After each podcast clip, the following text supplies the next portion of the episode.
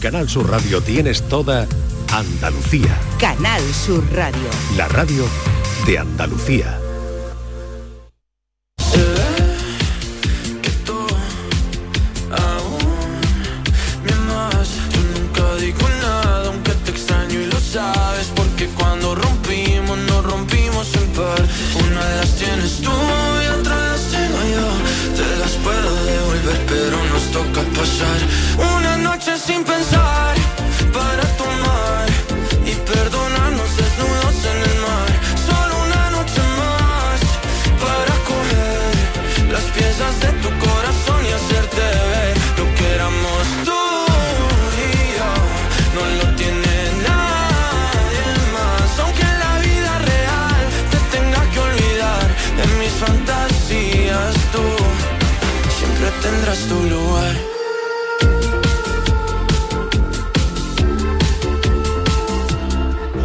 Cambia el ánimo, es automático. Cuando me entero que tu corazón va rápido Buscando en otro lado lo que teníamos. Dijimos te amo pero ni nos conocíamos Y ese fue el error, el primer amor nunca lo frenas. Y nunca lo olvidas porque te encanta cómo suena. Me puedes bloquear, me puedes odiar y buscar mis besos en alguien más. O también podemos pasar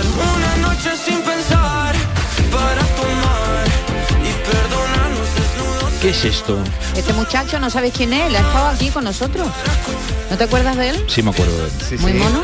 Sebastián alto. Yatra, que ha sacado su último, su último disco, una- su último tema, Una noche sin pensar. Y por cierto, ayer me gustó mucho verlo en una televisión nacional, porque como él está saliendo con Aitana, esto es del corazón, eso no sé si tú estás puesto en esto. En Él el- está saliendo con Aitana. Sí, pero en el videoclip él sale desnudo con Milena Smith, que es la actriz de La chica de nieve. Entonces él pidió a Milena Smith por Instagram, oye, ¿harías esto conmigo? Y ella encantada. Entonces salen desnudos, él siendo novio de Aitana, ¿Y qué tiene que ver? porque se besan Si es desnudos. ficción, chiquillo. Eh, no, el beso. Qué cosa más antigua, Perdona, David. pero mira el beso. El beso no es de ficción. Pero, Están besándose en el videoclip. Y yo digo, oye, pues mira, Aitana tendrá algo que decir, ¿no? Yo es que Pero soy muy ¿qué va a antiguo decir- para eso. Pero qué va a decir ahí? Pero- pero que tú Oye, eres- estás besándote con una en actores un y videoclip. los que- tú actores y eres- las actrices, entonces ¿qué pasa? ¿Que no, que no pueden besarse en, en la ficción? Pero que tú eres antiguo para eso. Sí.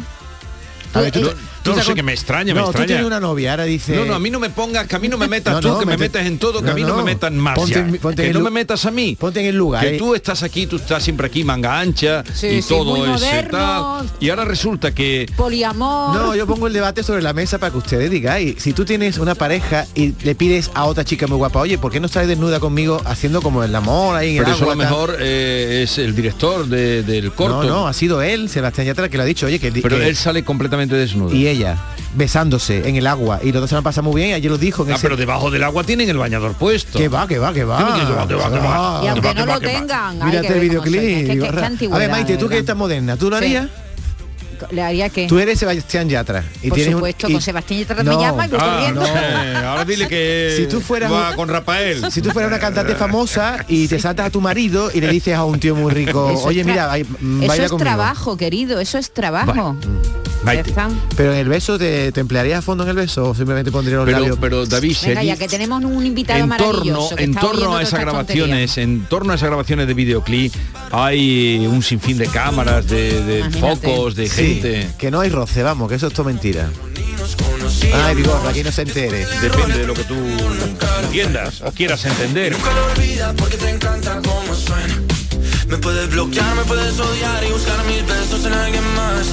También podemos pasar una noche sin pensar para tomar. Vamos a saludar y a felicitar a Paco Luis Martos, que es un maestro artesano, eh, natural de Villanueva del Arzobispo, pero que reside en Úbeda y hoy queremos saludarlo porque, eh, o queremos meternos en el taller de Paco Luis Martos, eh, que es el último premio nacional de artesanía.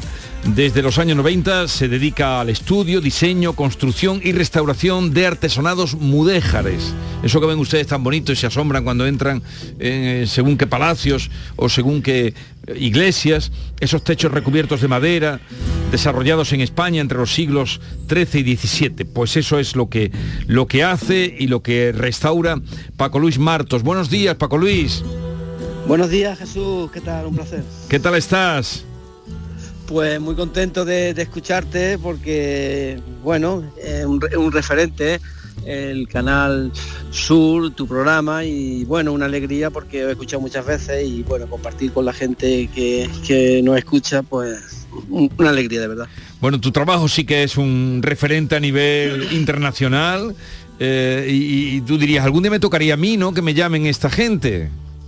¿O no? Bueno, sí, lo que, lo, lo que pasa es que quizá no te acuerdes, Jesús, pero hace ya como, como 10 o 12 años, cuando inauguramos la oficina de Los Ángeles, en California, estuvimos hablando. Lo que pasa es que, claro, ya hace tanto tiempo que quizás lo, lo he olvidado, pero sí, además destacar que siempre Canal Sur pues está muy atento a, mi actividad y, al trabajo que desarrollamos. El pasado diciembre fue galardonado con el Premio Nacional de Artesanía después de varios años quedar finalista.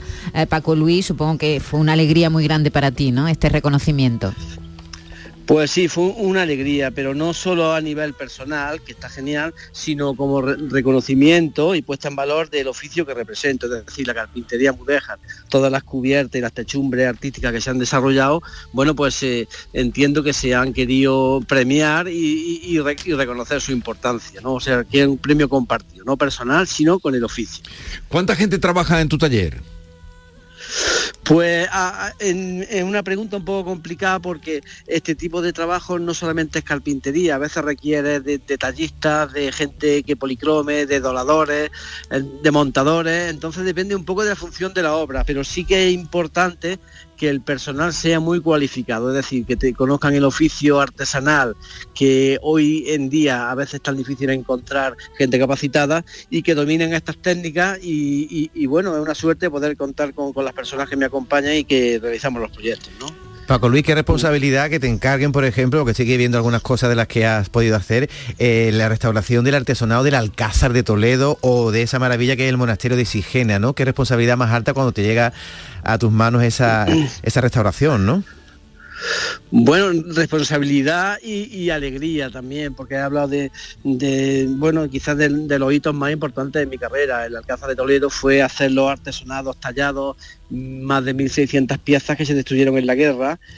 Y, bueno, pues la importancia que tiene al ser un museo actual de- del ejército. Y luego el proyecto de Sigena que llevamos trabajando, está creciendo y es un proyecto que, bueno, está en televisión española, un documental que se ha hecho y, y, bueno, es la recreación, la puesta en valor de otros artesonados que se quemaron durante la guerra y que desaparecieron totalmente. Y entonces, pues ese proyecto, por las particularidades que tienen, cultural y antropológica y, y- y- y histórica, bueno, es in- increíble, ¿no?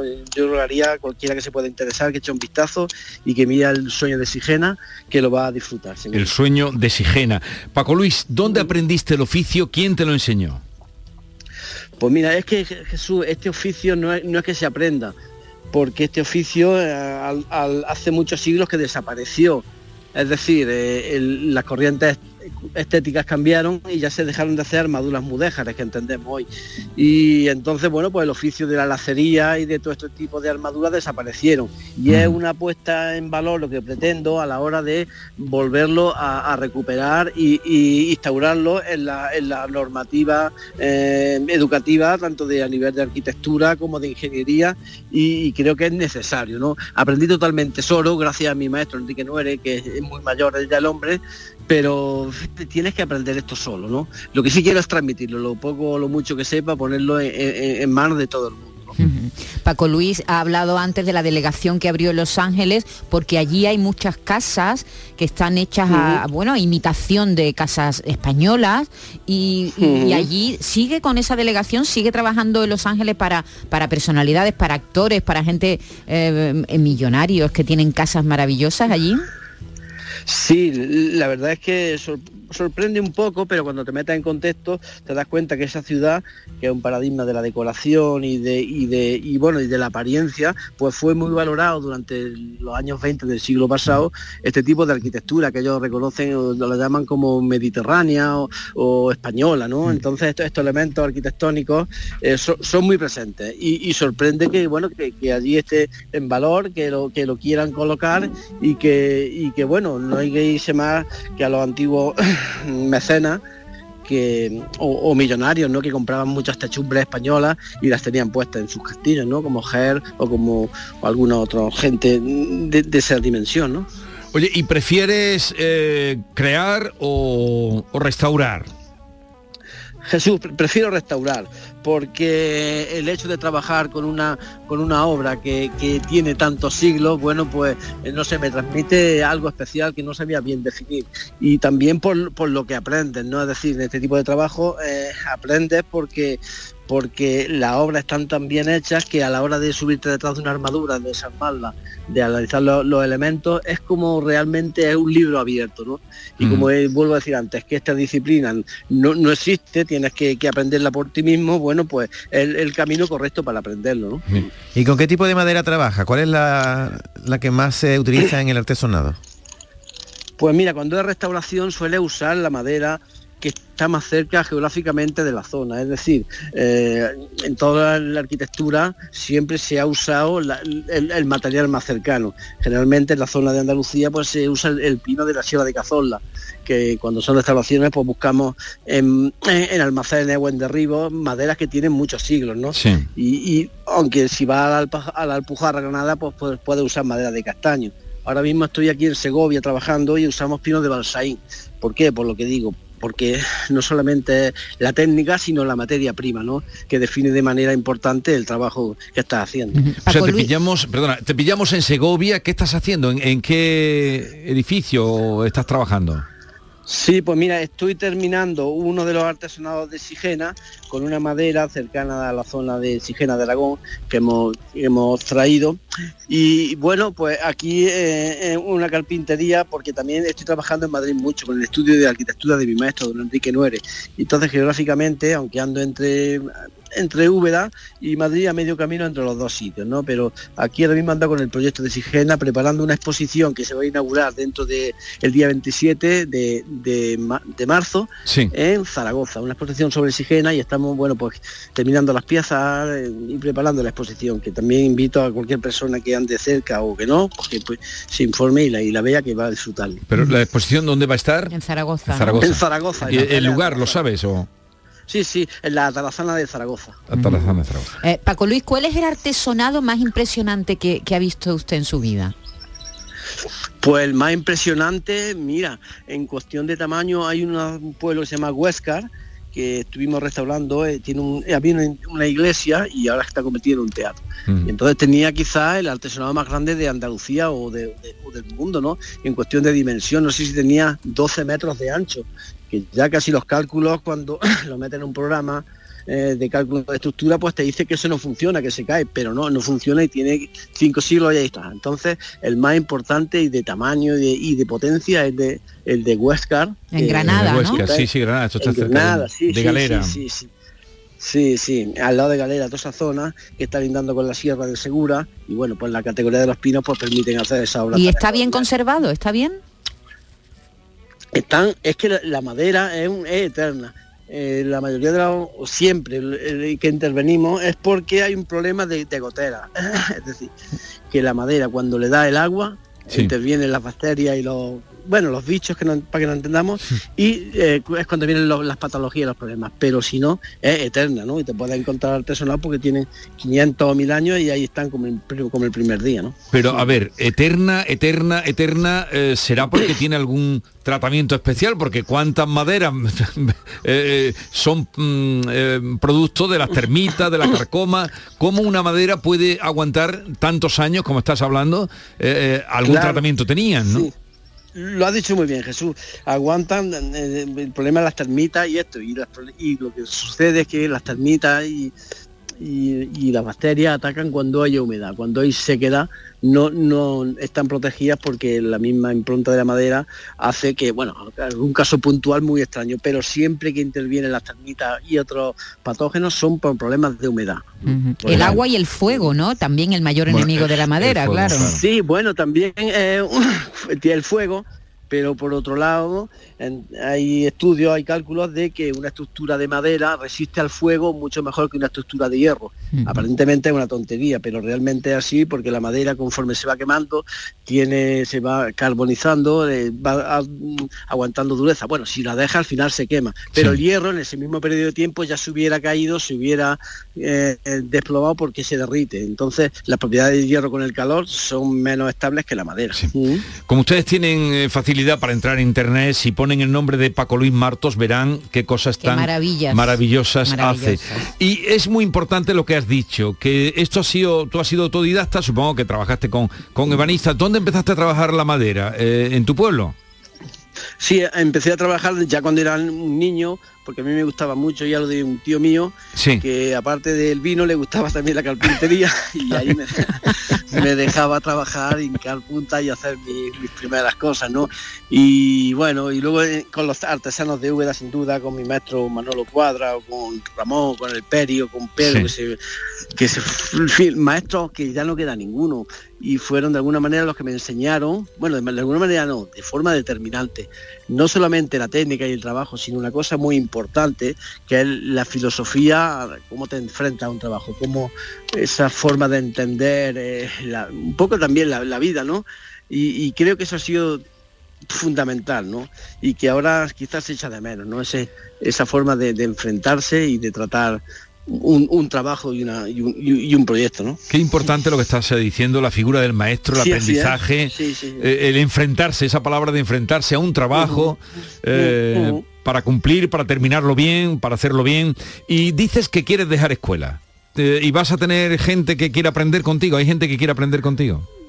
Sí, de hecho una parte importante, aparte de, los techos que hago, restauro, es la docencia. En, a nivel, soy habitual de conferencia o de curso o de ponencia.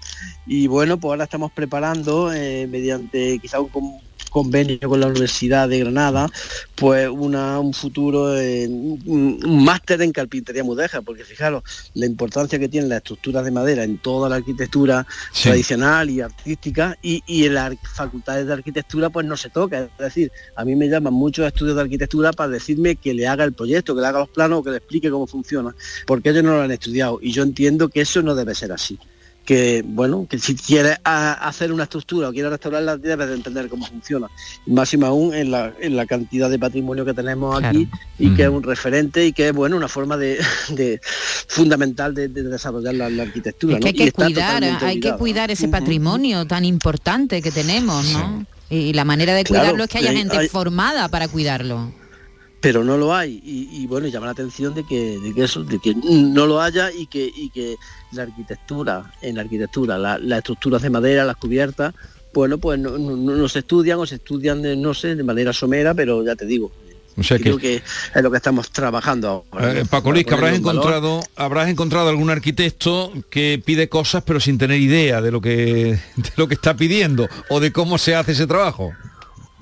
Claro, aparentemente tú ves una armadura y dices quiero uno como este, pero claro, tienes que saber cómo funcionan los elementos, las estaciones, los empujes, todo eso que eh, antiguamente lo hacían solamente personas que apenas sabían leer y escribir, pero tenían una, un, bagaje y un dominio de la tradición constructora que lo hacían de maravilla. Ahora eso se ha perdido y los arquitectos en muchos casos quieren hacerlo, pero no saben cómo, ¿por qué? Porque no, no lo han estudiado y no lo han estudiado porque no se lo han enseñado en las en las escuelas de arquitectura y eso es lo, que reclamamos, ¿no? Creo que es muy importante. Pues ojalá y tengas suerte en esa llamada que tú estás haciendo. Se habla de la formación profesional también, de la dual. Espero que eso permita que tu trabajo, tus descubrimientos eh, pueda influir eh, para un futuro, para bien de todos.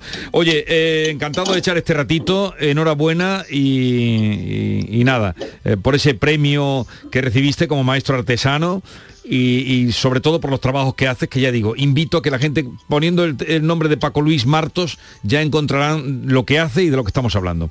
Un abrazo y cuando vaya por Úbeda ya, bueno, si es que no estás por ahí, por Los Ángeles o, por Sigena, pasaré a visitarte. lo posible porque para recibiros tanto a ti como a tus compañeros, que bueno, que muchas gracias por acordaros de nosotros y que insisto en, eso, en poner en, valor y en importancia la artesanía y los oficios tradicionales. No solo por mi persona, sino por el conocimiento y la antropología y la cultura que lleva todo eso implícito. Estamos contigo. Paco Luis Martos, que tengas un buen día. Adiós.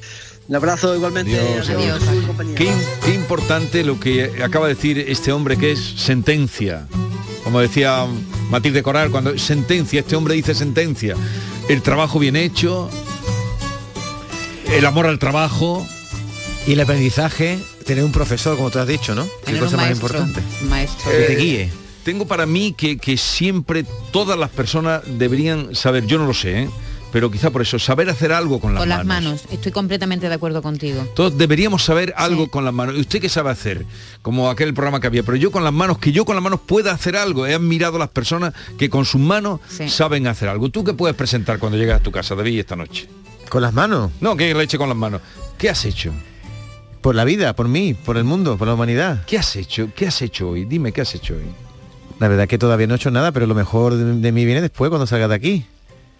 Tú no me dejas a mí expresarme eso. No, te- yo te estoy pidiendo. si yo te lo digo, yo no he hecho hablar. Esto no. Pero de- Je- no he Jesús, hecho- digo algo la con tus no, manitas. pero una cosa, el- Algo el, trabajo, el trabajo de Paco Luis es muy bonito porque es acumulativo, Claro. ¿no? Tú haces un Pero un no es que vayamos a hacer todos, perdona, no. No Tú quiero decir que vayamos a hacer todo algo de trabajo- arte, Nuestro no. trabajo es todo lo contrario. Nuestro trabajo yo siempre digo que es común que tú levantas una pared, ¿no? Un muro. Mm.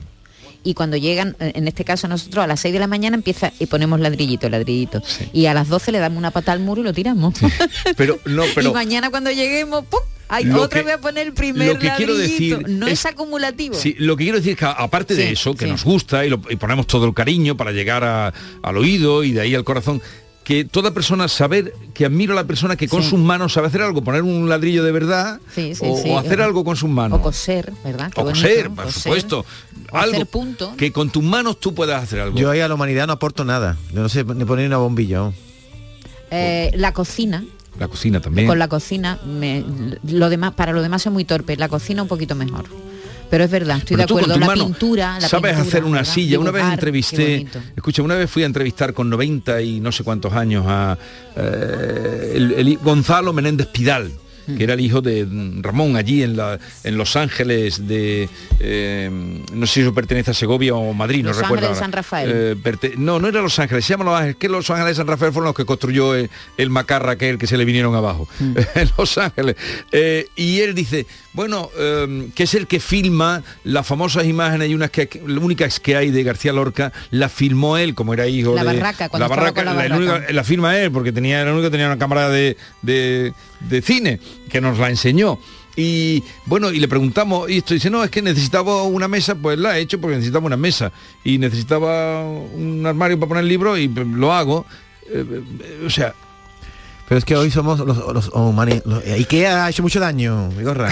Ikea ha hecho mucho daño. esa es la conclusión qué daño más grande ha hecho Ikea Esta es La mañana de Andalucía con Jesús Vigorra, Canal Sur Radio. En Canal Sur Radio, por tu salud, responde siempre a tus dudas. Hoy hablamos de hepatología, de las enfermedades del hígado, que tienen importantes novedades para su tratamiento gracias al diagnóstico precoz. Esta tarde contamos con el doctor Manuel Romero del Hospital del Rocío, un referente internacional para hablarnos de cómo prevenir y diagnosticar a tiempo estas enfermedades. Y naturalmente tus llamadas en directo.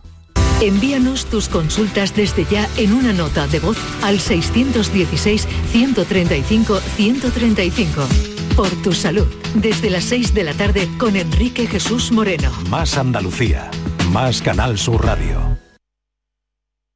Sevilla. Canal Sur Radio. Que bien te sienta, chiquilla, que bien te sienta. Qué bien te sienta tu traje de flamenca Aires de Feria. Sus nuevos diseños te van a enamorar. Lunares, colores y texturas, reflejos de nuestra tierra. Aires de Feria. Trajes de flamenca llenos de elegancia, sensualidad y creatividad. Aires de Feria. Enamorados de Andalucía. Traje de aire de feria gitana, que bien te sienta.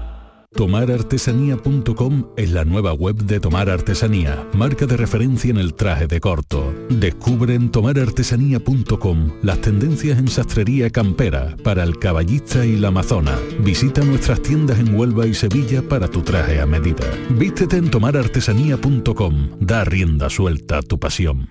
Bienvenidos a Sacaba. Mil metros de electrodomésticos con primeras marcas. Grupos Whirlpool, Bosch y Electrolux. Frigoríficos, lavadoras, hornos, vitros. ¿Quieres más? Aires acondicionados, aspiradoras, pequeños electrodomésticos. Y financiamos en 12 o 20 meses sin intereses solo tú y Sacaba. Tu tienda de electrodomésticos en el Polígono Store en calle nivel 23. Ven a ver nuestra exposición y sus 25 años de experiencia. Sacaba. Lelutier se despide para siempre de Sevilla con Mastropiezos de Mastropiero, un show de obras nuevas en el que se recuerda la vida de Johann Sebastian Mastropiero, desde sus primeros fracasos hasta los más recientes. 27 y 28 de junio en el Auditorio Fibes. Gira despedida de Lelutier, a la venta en fibestickets.es. Mercado del Cerro, tu mercado.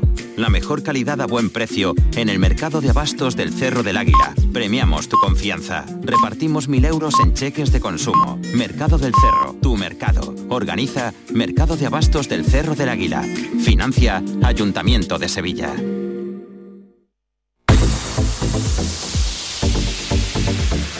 ¿Sabías que con la energía producida con paneles solares puedes ahorrar hasta un 80% en el recibo de la luz? En Social Energy te hacen un estudio personalizado y te dimensionan la planta solar a la medida de tus necesidades. Además, nuestros ingenieros han escogido los mejores fabricantes para ofrecerte hasta 25 años de garantía.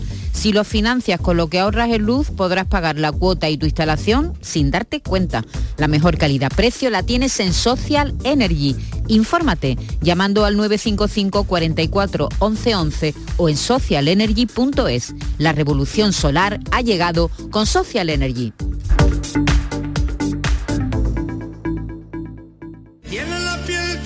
Barrio presenta su gira Atemporal. Vive en directo un espectáculo en el que disfrutarás de la gran capacidad vocal y carisma único de uno de los intérpretes y compositor más sobresaliente de la música en español. 2 y 3 de junio en Málaga, 16 de junio en Córdoba, 1 de julio en Úbeda, 8 de julio en Roquetas de Mar, 15 y 16 de agosto en el puerto de Santa María, 15 y 16 de septiembre en Mairena del Aljarafe y 30 de septiembre en Granada. Entradas disponibles en cantautorelbarrio.com y el corte inglés. Canal Sur Sevilla. Cabaret Festival Latino llega al centro hípico de Mairena del Aljarafe con Quevedo el 2 de septiembre. Bad Gyal el 8 de septiembre. Y Tini el 14 de septiembre. Venta de entradas en el corte inglés y Ticketmaster, con el apoyo institucional del Ayuntamiento de Mairena del Aljarafe. Y de tu mejor verano con Cabaret Festival Latino. Si estás cansado ya de tanto pagar entre gasolina, luz y ahora el tope del gas, venga, corre y llámame, que no hay tiempo que perder, nuestro petróleo es el sol y lo tienen que saber. Placas fotovoltaicas Dimarsa. Infórmate en el 955 12 13 12 o en dimarsa.es. ¿Tienes problemas con tu dirección asistida, caja de cambios, grupo diferencial, transfer, turbo o filtro de partículas? Autorreparaciones Sánchez, tu taller de confianza en la Puebla del Río. www.autorreparacionessánchez.es Líderes en el sector, Autorreparaciones Sánchez. Disfruta comprando en el comercio de Sevilla. Los comercios de la Federación de Autónomos del Comercio de Andalucía trabajamos para ofrecerte los mejores productos y servicios. Disfruta comprando en el comercio de Sevilla. Organiza FACOAN, Federación de Autónomos del Comercio de Andalucía. Financia Ayuntamiento de Sevilla. Septiembre de 2023. Vuelve Noches de la Maestranza con los directos de Joaquín Sabina 1 y 3 de septiembre. David Bisbal 6 y 7 de septiembre. Carlos Rivera 9 de septiembre. India Martínez el 14 de septiembre. Rafael 15 de septiembre y Pablo Alborán 16 de septiembre. Entradas ya disponibles en nochesdelamaestranza.com, el corte inglés y en Ticket. Nuestro sueño era llevar nuestro vino a cualquier parte del mundo, de una manera innovadora, y ahora lo estamos haciendo. Somos de la generación de los que sueñan y hacen. Con los fondos de la Unión Europea, miles de sueños como el de Pilar, Francisco y Rocío, de Bodegas Robles, se están haciendo realidad. Entra en plan de recuperación.gov.es y haz el tuyo posible. Gobierno de España. De primero tenemos cocido completo o bichisua y de segundo merluza en salsa verde o chuletillas con ensalada. Mm, yo tomaré bichisua y merluza. ¿Y usted? Pues yo, yo lo que quiero es decirle que le siento como a un hijo. Vale. Extra Día del Padre de la 11. El 19 de marzo, 17 millones de euros. No te quedes sin tu cupón. Cómpralo ya. Extra Día del Padre de la 11. Ahora cualquiera quiere ser padre. A todos los que jugáis a la 11, bien jugado. Juega responsablemente y solo si eres mayor de edad. Más que chollos en Rapimueble. Aprovechate. Apilable de salón, ahora 159 euros. Cheslom, solo 399 euros. Cientos de ofertas con todas las ventajas del número uno. Rapimueble. Más de 200 tiendas en toda España y en rapimueble.com. Esta es La Mañana de Andalucía con Jesús Vigorra, Canal Sur Radio. A mí me marca el compás, a mí me marca el compás, el vaivén de tu columpio a la orillita del mar. El vaivén de tu columpio a la orillita del mar. Oiga, oiga, que yo tengo prisa, oiga. Oiga, oiga, que yo tengo prisa. No me metas bulla, déjate llevar, que una cosita el tiempo y otra cosa el compás. No me metas bulla, déjate llevar, que una cosita el tiempo y otra cosa el compás. José de los Camarones, buenos días. Hola, buenos días Jesús, un placer. Qué alegría de, de escucharte, José. Igualmente, igualmente ¿Qué, Jesús. qué- qué- qué- qué filósofo estás. Una cosa es el tiempo y otra el compás. A la verdad que sí, hay que darle tiempo al tiempo, una cosa al tiempo y otra cosa el compás. La victoria más dura es la victoria sobre uno mismo, ¿no? Sí. Y entonces ahí estamos metidos, ahí en el lío. Pero la victoria, eh, ¿cómo me has dicho? Me lo has dicho muy bien, pero no me he quedado. Es la que tiene sobre uno mismo. Claro, la victoria más dura, ¿no? La, la más dura es la, es la victoria, la victoria sobre uno mismo, ¿no? Desapegarse de los apegos, ¿no? Eh, y muchas y muchas cosas, ¿no? Y a muchas cosas que te tiene que rendir por honestidad hacia uno mismo, ¿no? Por darse valor a uno mismo, quererse uno mismo, debe de querer a los demás antes.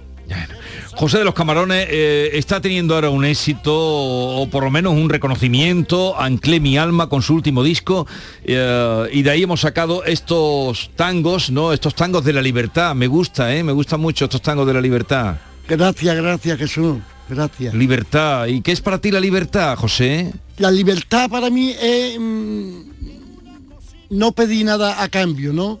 El respeto, ¿no? Eh, eh, eh, la, la humildad, la amistad, la lealtad, el honor, la fraternidad. Para mí eso es la, la verdadera libertad, no, no el libertinaje, ¿no? Porque si, si yo le hablo a, a- a una persona y la consabo e intento manipularla para que acepte mis principios, entonces eso tampoco es libertad. Hay que aceptar los principios de cada cual. Eso está bien, eso está bien. tengo prisa. A mí me marca el compás. A mí me marca el compás. El vaivén de tu... José, ¿cuánto tiempo hace que no vas por Madrid? Bueno, pues a Madrid, si Dios quiere, el día 16, con vuestro permiso, estaremos en, en el Café Berlín. Eso, que vas mañana. Va- eso es, mañana, si Dios quiere. Y- no, pero yo te preguntaba que desde cuándo no vas por Madrid. Pues no voy a Madrid desde Gonzalo García Pelayo, el Tato, cuando presentó la, la película en, en el Reina Sofía, en el Museo Reina Sofía.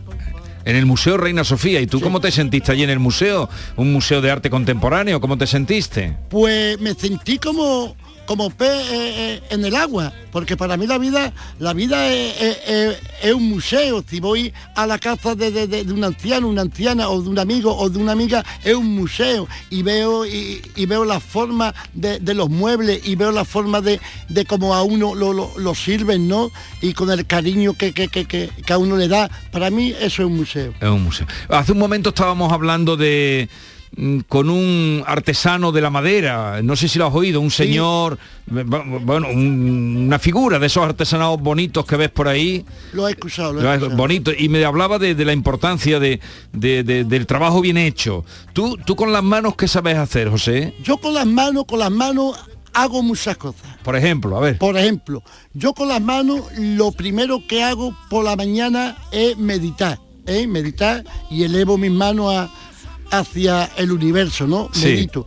Y luego, una vez que eso, me voy al baño con, con perdón de la palabra y me enguago mi carita y preparo mi cafelito, mi cafelito para mi dolor que me está esperando en la cama. Sí.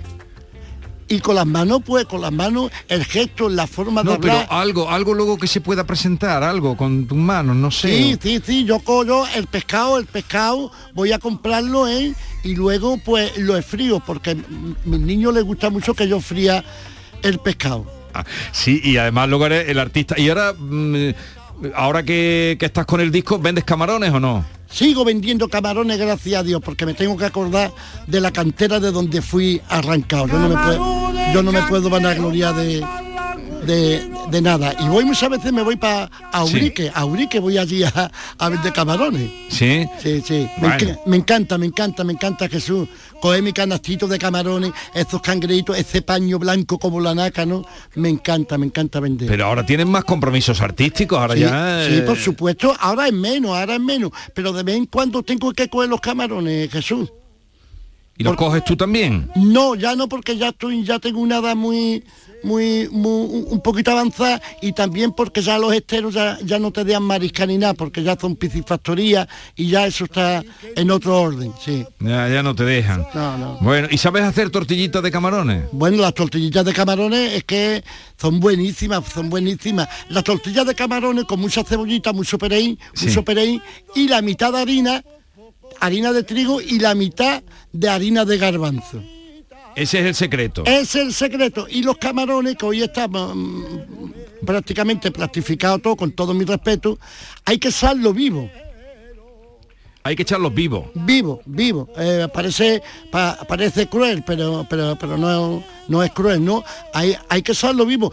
En aquella época se sabe vivo. Hoy, como hay tanta tanto consumismo, pues entonces lo cocen, ¿no? Lo cocen eh, y, en fin, y lo echan cocido. Y lo echan cocido. Sí, sí. Bueno, bueno. Una vez eh, en Edimburgo eh, fui a un restaurante, José, y pidieron marisco. Que, que, por cierto que allí se come muy mal, allí por la en Inglaterra dicen que no se come bien, yo no te puedo hablar, yo te puedo hablar de Edimburgo, no comí en ningún sitio bien cuando estuve, en Gales. Y entonces vinieron, vino antes eh, la camarera a contarte de cómo iban a matar al bicho, cómo lo Jo. iban a anestesiar, cómo lo iban a. Sí, lo, sí, sí. Lo, lo trágico de la tragedia.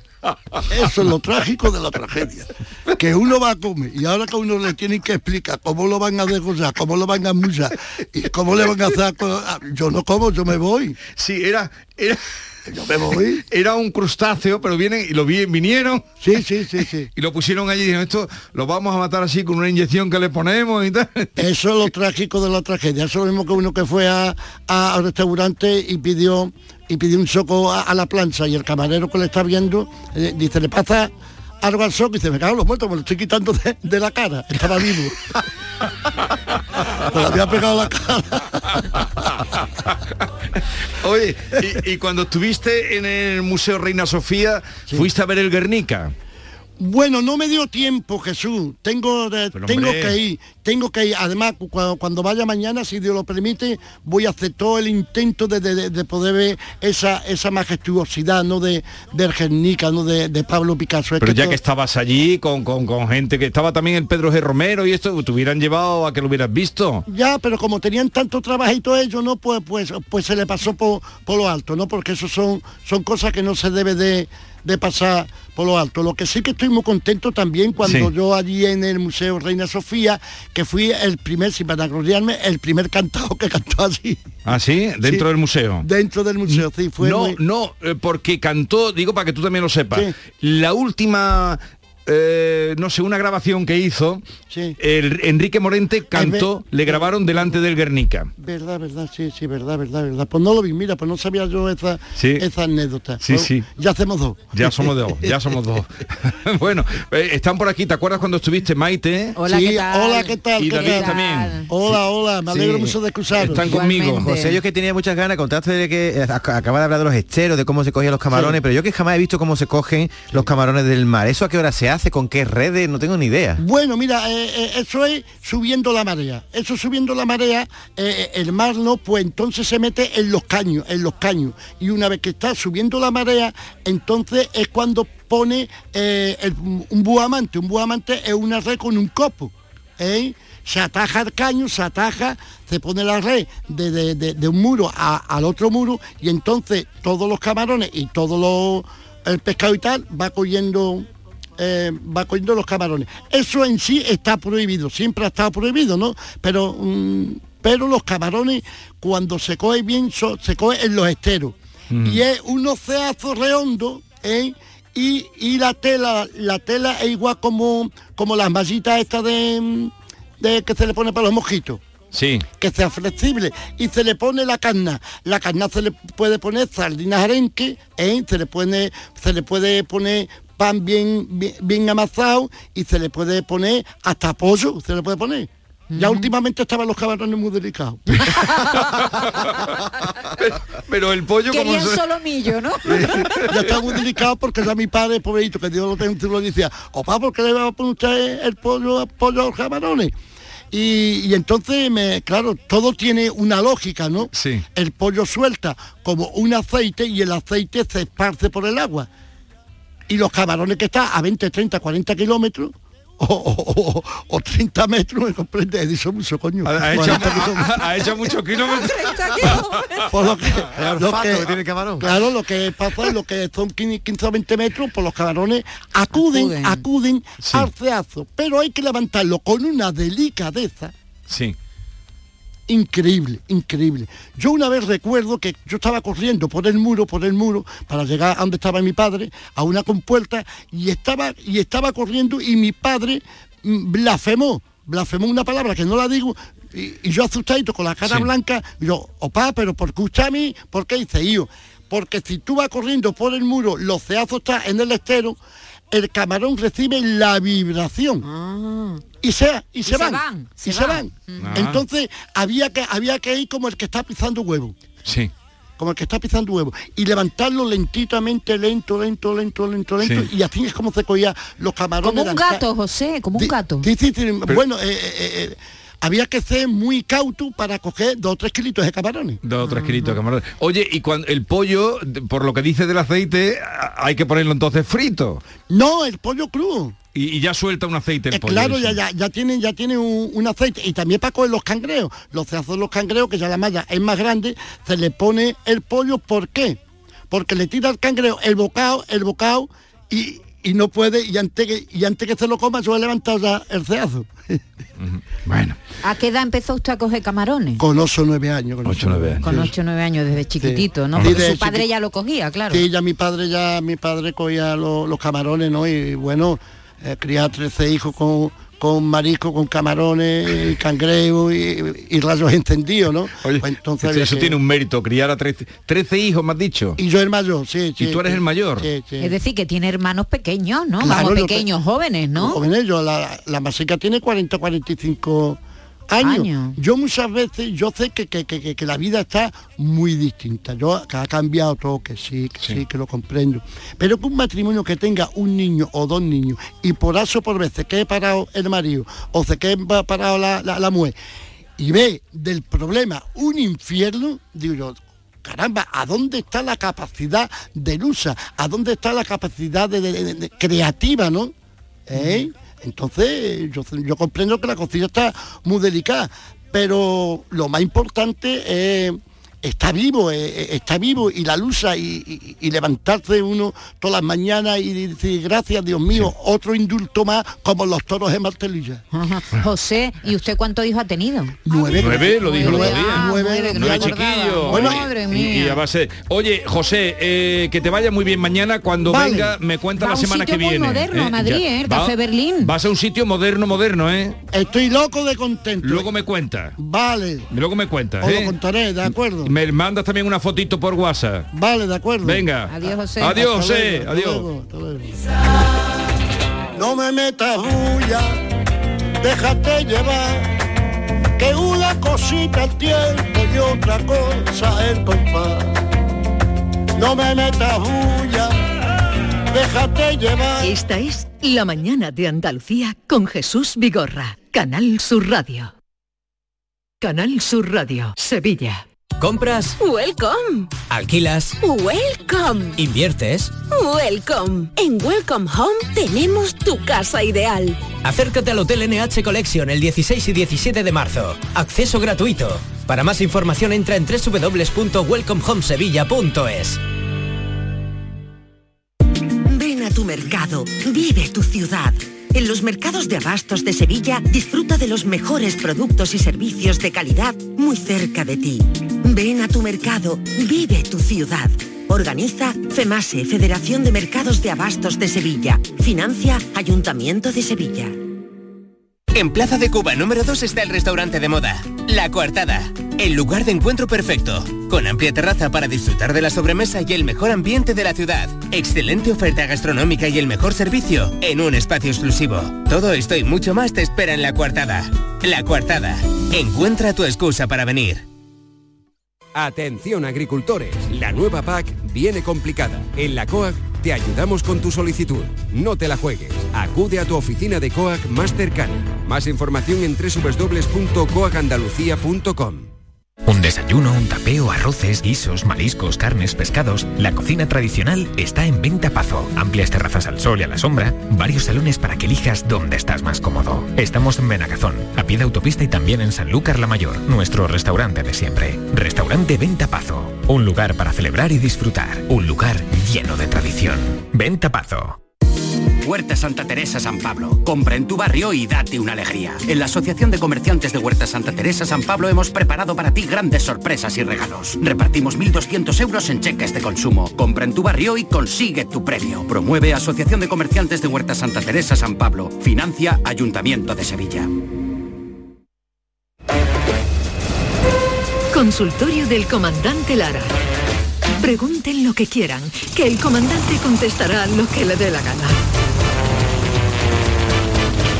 Comandante Luis Lara, buenos días. Hola, buenos días, Jesús Vigorra, ¿qué tal? ¿Cómo estamos? Y la acompaña, claro Hola, que sí, ¿qué Andalucía, tal? ¿qué tal? Saludos, enormes abrazos, besos. David Gallardo, buenos días. Buenos días, pero hoy nos sentíamos vascos. Hoy sí, va, estamos un poco, un poco de Zarauz, hoy somos de Zarauz.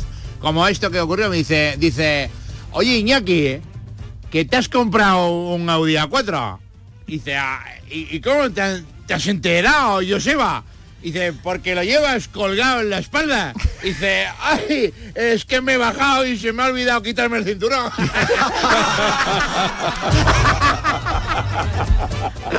lo, lo primero... Eh, Iñaki, ¿qué haces, ¿qué haces por aquí, por Soria?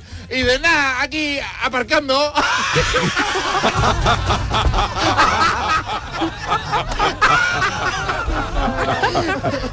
aquí cerca de casa. Y, y voy en un salto. claro, la hostia, epa.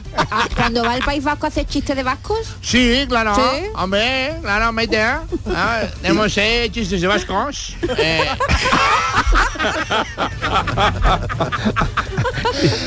y, y- y cobra y todo. Claro, claro, nos llevamos también a los dineros. Mira, como este que lo paró la Guardia Civil. A ver, que va, que va usted, iba usted a, a 140, iba usted a 140 y por aquí solo se puede ir a 90. A ver, dime usted, dime usted su nombre, a ver, ¿cómo se llama usted? Para rellenar aquí la multa. Dice, pues me llamo Joseba Gómez Alcorta Aguirrechu Lavarría Goicoechea Gazmendia. Dice, pues, pues no iba tan rápido, siga. Pero eh, no iba usted tan rápido, siga. Pasó de escribir la multa. Claro, ¿dónde tú para escribir todo eso, David?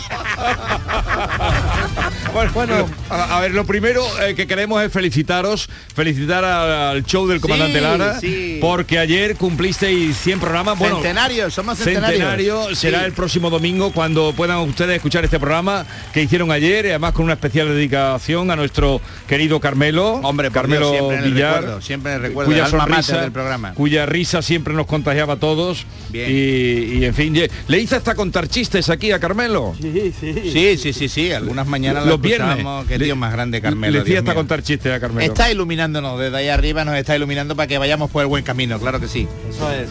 Oye, eh, cambiarse de nombre. Sí. Ahora se lleva, ahora se lleva mucho cambiar de sexo, pero hubo una época, Jesús, lo recordarás, que a la gente no le gustaba Sí. su nombre y se cambiaba, ¿no? Sí, sí, sí. Sí, pues mira, pues esta historia viene a colación, que bien, qué bien hilvanada, qué bien hilada, qué bien introducida. Claro, es que, eh, eh, comandante, ayer tuve aquí a Joana Jiménez, sí. cantadora grande. Hombre de las grandes. Y dijo que, que su madre estuvo a punto, a punto de ponerle de nombre Escarlata. Escarlata, Dios, qué guapo. ¿eh? Porque era No una veas, película ¿eh? que le gustaba mucho y de menos mal que no me lo puso. Vi Hombre, otra mira, película que mejor. aparecía una Joana y entonces Y dijo, esta va a ser, claro, maravilla. Y yo preguntándole si tenía ascendencia catalana. y te iba a llamar Escarlata, eh. Pues como este hombre, ¿no? Que se encontraba Juan Caca, Juan Caca, ¿eh? Estaba este hombre bebiendo en un bar, estaba triste, el pobre alicaído, cabizbajo, meditabundo. eh, estaba allí bebiéndose una copita, se bebía otra, muy triste, diciendo que no con la cabeza. Y entró un amigo suyo, lo vio, hombre, Juan, ¿qué te pasa, Piché? Que te veo muy triste, estás ahí todo ahí con la moral por el suelo, que te veo con esa cara, ¿qué te pasa? Eh, y le dice Juan Caca, ¿tú crees que con este nombre, Antonio, puedo yo por la, por la vida que yo, Juan Caca, tío, Juan Caca, para todo, tío, cada vez que me preguntan el nombre tengo que decir Juan Caca y claro, la gente pues se ríe, me mira, ¿eh? Y claro, yo estoy un poquillo, esto es horrible, tío, esto es, yo no puedo llevar para adelante la vida con este nombre, tío. Y le dice Antonio que yo, pero eso tiene fácil arreglo, Juan Caca. Eso ahora mismo, en estos días puedes ir al registro y te cambias fácil, que no te va a pasar nada, te cambia el nombre y venga, tío, y para adelante, tío, ¿tú crees que yo que, que, que, eh, se puede hacer? Mañana mismo lo puedo hacer, hombre, claro que sí. Total, que al día siguiente eh, llegó al bar Antonio y estaba Juan Caca allí sentado bebiendo, pero muy feliz. Estaba allí, esta vez estaba con un gin tonic allí, hablando con la gente, riéndose.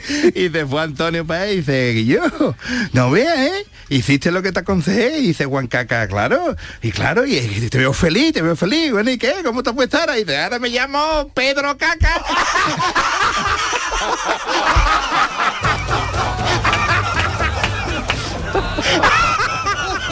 Hombre, a mí lo que me molestaba era Juan.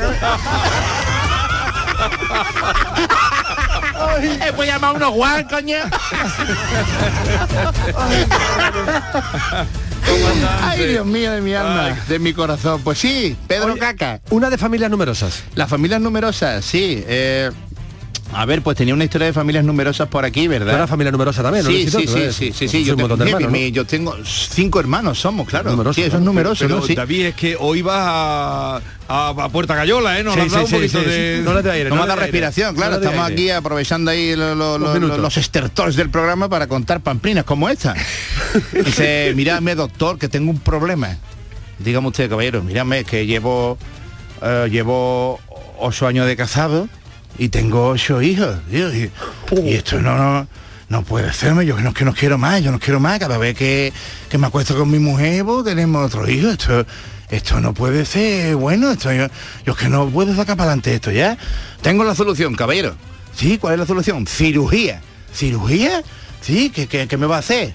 Le vamos a cortar a usted un testículo, ¿de acuerdo? Le vamos a cortar un testículo y así a lo mejor pues eh, paramos un poco esa potencia sexual que usted posee y a ver qué tal se, se desarrolla el tema con un testículo nada más. Venga, total, lo operaron y le quitaron un testículo y al año después apareció esto vez, doctor, oh, otra vez sigo con el problema, ¿eh? me ha acostado con mi mujer y se ha quedado embarazada otra vez y esto ya es que esto no puede ser, esto es impensable, ¿me? Tengo la solución, caballero, cirugía, cirugía, sí, que me va a hacer? Le vamos a cortar el otro testículo, ¿eh? Yo creo que cortándole a usted el otro testículo, yo creo que se va a hacer eh, cortar de raíz el problema. Así que venga, entró en quirófano, le quitaron el otro testículo y al año después apareció este hombre otra vez por la consulta, doctor, otra vez el mismo problema, hombre.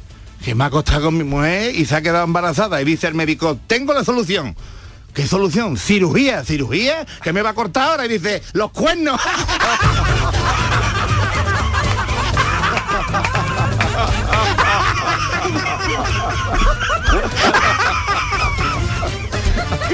Ay, señor. Ay, Dios mío. Este hombre tenía ocho niños y no eran suyos. El pobre. Bueno, Ay, Dios mío. comandante, hace, hace un tiempo salió un estudio de que había muchos niños que no eran de su padre. Pues mira, claro que sí, ¿eh? Son todos de Julio Iglesias.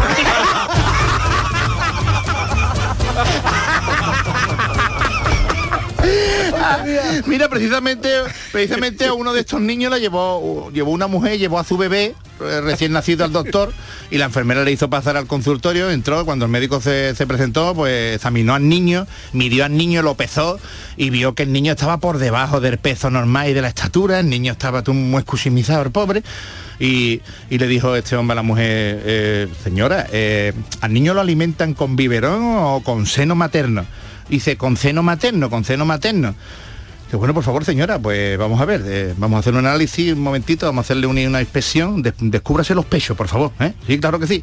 Y la mujer se obedeció, se descubrió los pechos, entonces pues el médico empezó a hacerle unas palpaciones, lo apretó por aquí, lo apretó para allá, pom, pom, pom, pom, perfecto. Eh, muy bien, le tocó un pecho, le tocó el otro, eh, lo tocó otra vez, bla, bla, un apretujoncito, otra vez, bla, lo tocó, la inspección, bien, bien, perfecto. Y dice, bueno, señora, pues, ¿cómo no va a estar niño eh, malnutrido? Es que usted no tiene leche en los pechos. Y dice, ya lo sé, yo no soy la madre, soy la abuela, pero estoy muy contenta de haber venido. Comandante. Cuídese hoy de los idus de marzo, comandante. Sí, venga, lucharemos contra ellos. ¿Eh? La primavera está llegando ya, claro que sí. Adiós. Adiós.